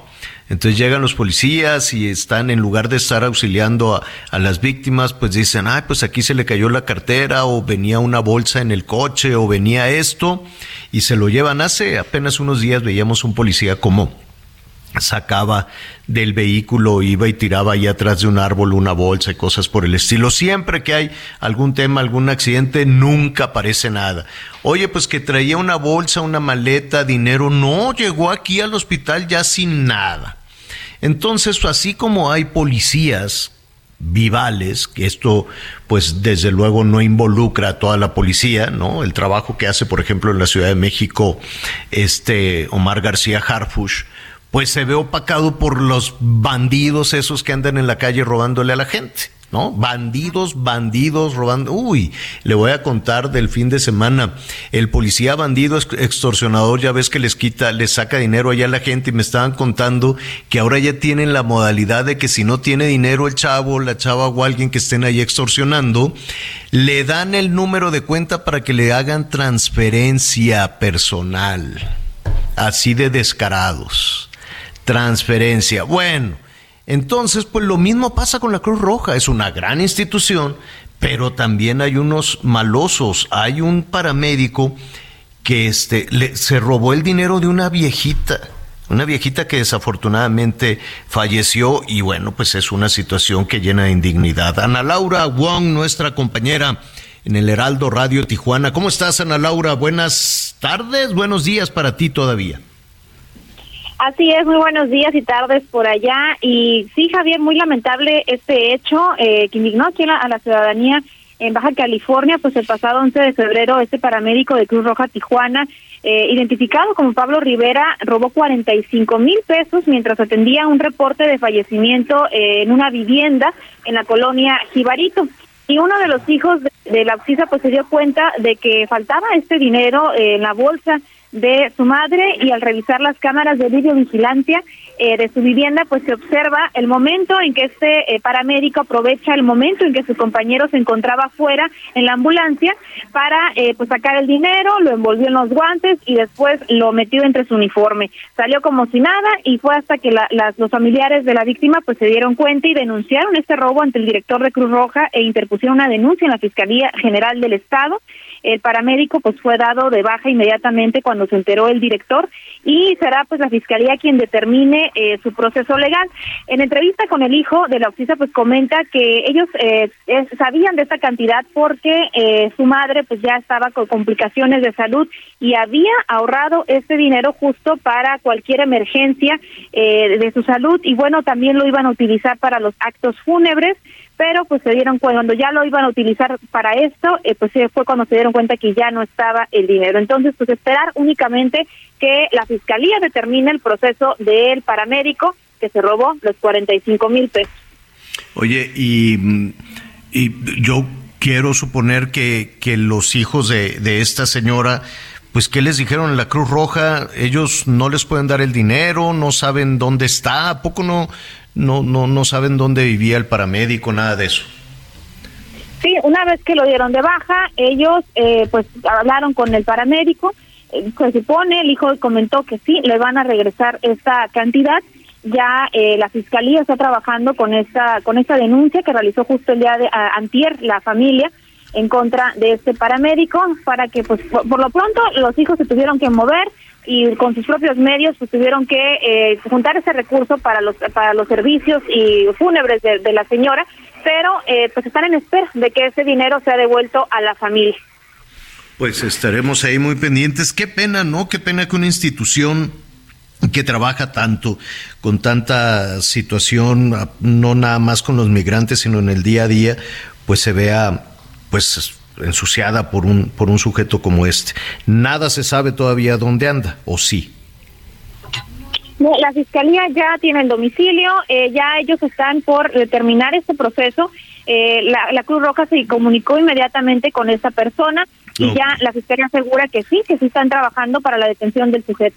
Bueno, pues sí, y mientras tanto, pues imagínate la pena de, de la pérdida del familiar y no tener ese, ese dinero, ¿no? Un dinero con el que contaban también, porque tampoco se trataba de una familia rica, ¿no? Tampoco se trataba de una familia con, con muchos recursos. Así es, y lo que comentaba, pues es que lamentó bastante, eh, pues ellos pensaban que habían perdido dinero, que había sido otra situación pero nunca se imaginaron que era el paramédico que se había robado ese dinero y que por supuesto en redes sociales en Tijuana pues ha eh, pues mucho la, la, inconformidad de la gente de que no, ahora no confían en Cruz Roja sobre todo porque pues pues eso eh, la llamada de emergencia 911 los de primera los de primera llegada siempre es Cruz Roja. Entonces pues ahora pues están preocupados un accidente dicen que no saben qué va que si sus cosas van a van a seguir en el lugar ya, ya no, confían, ya no confían en ellos. Se roban todo. Pues te agradezco mucho, eh, Ana Laura. Eh, saludos a nuestros amigos a través de el 1700 eh, El Heraldo Radio allá en Tijuana. Dime algo, ¿se les viene una tormenta invernal de nueva cuenta a estas alturas allá en los Estados Unidos? Durísima. No sé si los efectos les van a alcanzar, las van a, les van a pegar por allá en Tijuana. Fíjate, precisamente ahorita está eh, lloviendo, está lloviendo bastante desde ayer por la noche, es la segunda tormenta de esta semana. Eh, está pronosticada otra tormenta para la noche de este viernes que se intensificará para el día sábado. También el pronóstico de nevada que se intensificará el fin de semana. Por lo pronto se mantienen cerrados los tramos carreteros en la zona de la Rumorosa en la carretera libre Tecate Longo también. Desde el día de ayer han estado los cierres eh, en, los tramos carreteros precisamente por la caída de nieve.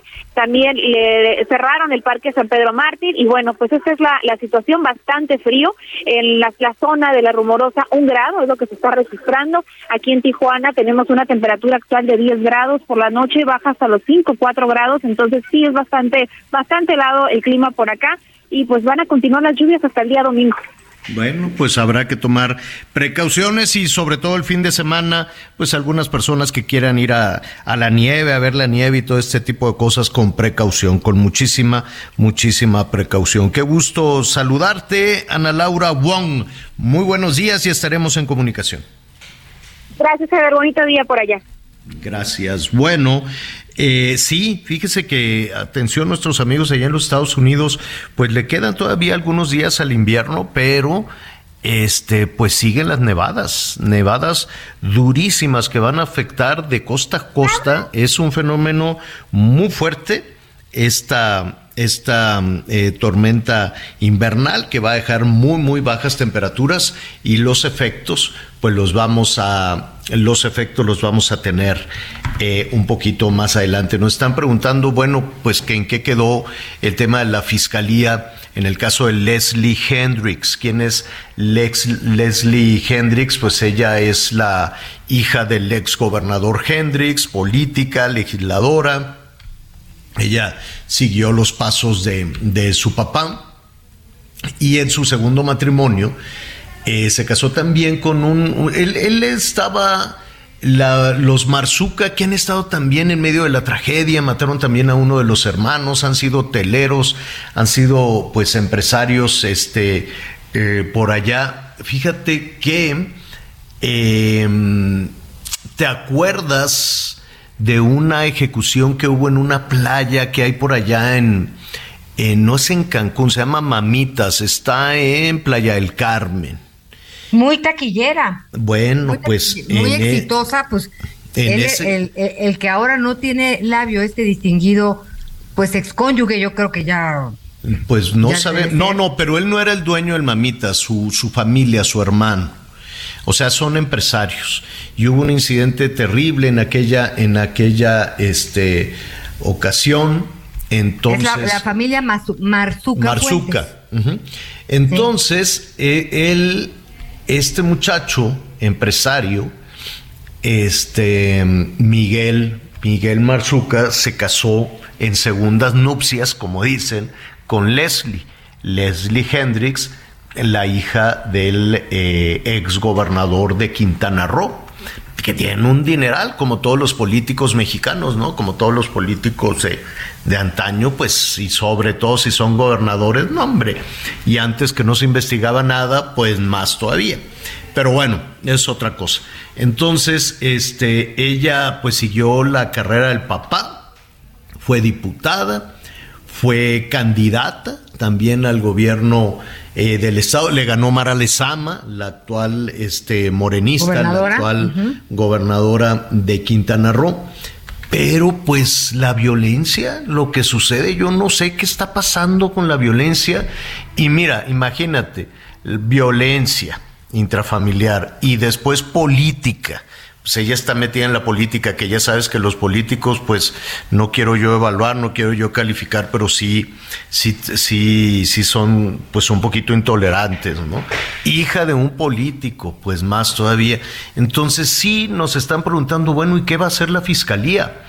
Entiendo que ya se presentó una denuncia y para quienes no nos escucharon, ¿qué pasó en ese pleito? Eh, Miguel mañana nos va a contar un poquito, pero creo que se pelearon y la mujer se le fue a los golpes, a la violencia y le arrancó la boca. Ni dos mordidas, así es. Aquí en, en, las, en las crónicas dicen que empezaron los gritos, que subió de tono la discusión, que empezaron los moquetazos y que de plano pues terminó el asunto con las mordidas y el, desprendimiento de esta del, de parte del labio inferior. El, el, o sea, pero es tan delicado, bueno, todo es delicado, todo es un escándalo, pero pues el muchacho no, yo hasta ahorita no han podido decir si se va a poder reconstruir esta parte del labio. No, es muy difícil. Es, una lesión de por vida. Por este, muchísimas cuestiones, pues es difícil por el tiempo, por el tipo de... Pues es una mordida es una... Hay, hay tres, o sea, te, te, cortó y desgarró todos los tejidos, ¿no? Que estuvo eh, sometido en una cirugía reconstructiva de más de 10 horas de duración este un especialista en ortopédica y traumatología del Centro Médico Hospitén de Cancún. Este, pero es hay más información sobre lo que pasó con él que sobre lo que la situación legal que tendrá que enfrentar esta mujer. Y también pues habrá que hablar de los niños que son tres. Este pues por, lo pronto deben de estar pues con la familia del papá pues sí. Ah, no, sí, llegó el papá, que ya tenían una discusión por la, la custodia de los niños, al parecer. Al, parecer había también algunas denuncias de, de violencia. Qué, qué, triste, qué lamentable, ¿no? que, una situación de esta naturaleza pues, se casan con amor y demás y mira nada más en qué va, en qué va toda esta situación. Le estaremos ofreciendo más detalles, estaremos buscando este, la denuncia, qué tipo de delitos y si ella fue legisladora, si dejó de serla, si tiene ¿cómo dicen los diputados que pueden cometer delitos? ¿Tienen fuero para cometer ese tipo de situaciones? ¿Cuál es el delito ahí que, que, se, que se perfila? Pero qué, qué tremendo, ¿no? Qué fuerte, qué fuerte. Mejor, mira. ¿Sabes quién? ¿Cómo va la canción de la Shakira? A ver, señor productor, esta de que las mujeres facturan, ¿cómo ya no lloran? Facturan, ¿no? ¿Cómo, ¿Cuál es la frase? Este. Ahorita se lo, es la canción de la Shakira la que le, le dedicó al, al Piqué. Ay, sí. Letra. A, ver, ahí viene. Pues las mujeres ya no lloran, las mujeres facturan, así dice. Baby, hace rato que yo te vi tocar ese gato. Una loba como yo no está pa' novato. Una no pa' como tú.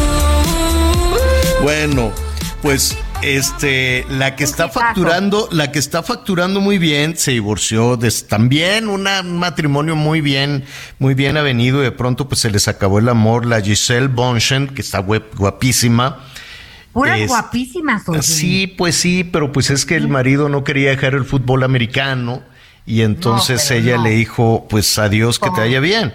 Ella tiene su fortunita, ¿eh? Ahí no hubo ninguna discusión de los dineros, ni de nada, ni, ni como la Shakira y el Piqué, ni, ni como la Miley Cyrus. No, no, no, al contrario, ella lo apoya mucho, se dicen cosas bonitas, pero es una gran empresaria. Fíjate que ahora que estuvo el Carnaval de Brasil, la Giselle, pues es toda una celebridad, la invitaron. Una modelazo, es, Ajá, la invitaron. estuvo en una fiesta privada, no, nada de desfilar.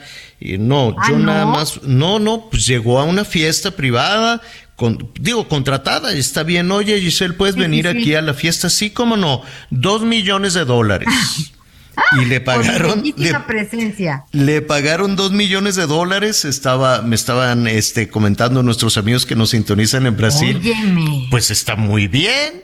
Y a mí que ya. No, imagínate. Yo así No, mí- voy a un baile, ¿no? Que nos digan. No, No, pues- Está bien. Sí, eso está muy bonito. Dos millones de dólares, te tomas fotos, saludas a la gente y Y te en van a estar preguntando, Vogue, ¿ya la oye, ¿y por qué dejaste a tu marido? Pues no, de eso no quiero hablar, pero pues salud, salud.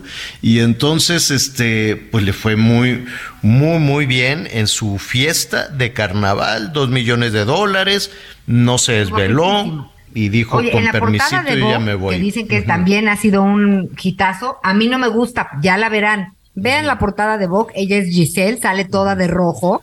No, no, no me no me parece que es su look más, más guapo, pero pues es, ella es bella, ¿no? Lo que sí es que Bueno. divorciarse de Tom Brady, eso Bueno. sí es una cosa, Ya se habrá que ver necesita. qué, qué fue lo que sucedió. Mañana le voy a platicar también de la Miley Cyrus. ¿Qué canción es esa? Este, Ah. La de las flores. Es Este, oye, está también facturando muy bien la Miley porque lleva ya cinco semanas seguiditas, cinco semanas en primer lugar del Billboard, es decir, de la lista de, de No, y, popularidad. y sabes que su video es genial, Javier. ¿Ah, sí? Ya, ya lo habíamos platicado que utiliza el traje con el que se casó su ex marido y que lo grabó en la casa donde Pero, ¿por qué pues tanto? vivían ellos. A mí se me hace que es muy... ay, ¿No habrá demasiado despecho en el ambiente? ¿Quién sabe? Pues no sé si despecho, pero sí la factura está buena, ¿eh? Mañana lo vamos a platicar. Saludos a Miguel Aquino, que estuvo allá arreglando trámites y cosas. Esperemos que no, todo salga muy bien. Miguel. Del SAT sabe uno cuando entra, pero no cuando sale. Exacto, pero todo en orden, ¿eh? Todo muy bien, Todo todo, en perfecto, orden, todo en orden. Anita Lomelí, gracias. Gracias, Javier. Un abrazo. Buenas tardes. Yo soy Javier Alatorre, lo espero a las diez y media en Hechos. Va a estar buenísimo, no se lo puede perder. Siga con nosotros. La niña está triste. ¿Qué tiene la niña? ¿Qué puedo yo hacer para que sonría? No puedo reírme, me dijo la niña. Mi amor ha muerto. Gracias por acompañarnos en Las Noticias con Javier La Torre. Ahora sí ya estás muy bien informado. Heraldo Radio, con la H que sí suena y ahora también se escucha.